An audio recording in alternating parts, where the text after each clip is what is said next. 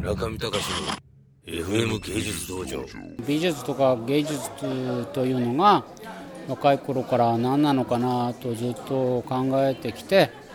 やっとまあこの50歳超えた年になって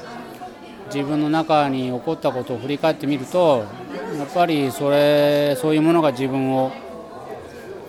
希望自分に希望を見せてくれたというか支えてくれたということを考えると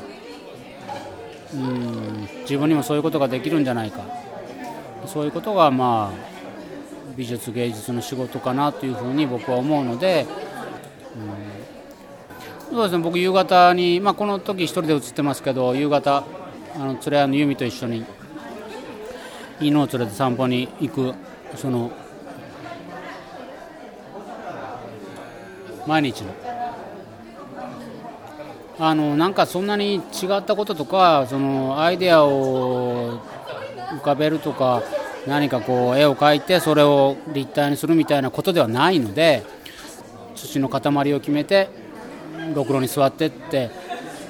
朝作って夕方仕上げるっていうかあの乾いたらひっくり返して広大を削るんですけどそういうなんかもうこう毎日のこうリズムで作ってますね。でもう何日もこう土を触らない日が続くとうんなんかこう落ち着かないですね。やっぱりこう土をこう触ってないと日が触ってない日が何日も続くと、うん、人間だからじゃないですか？人間は土が好きなんですよきっと。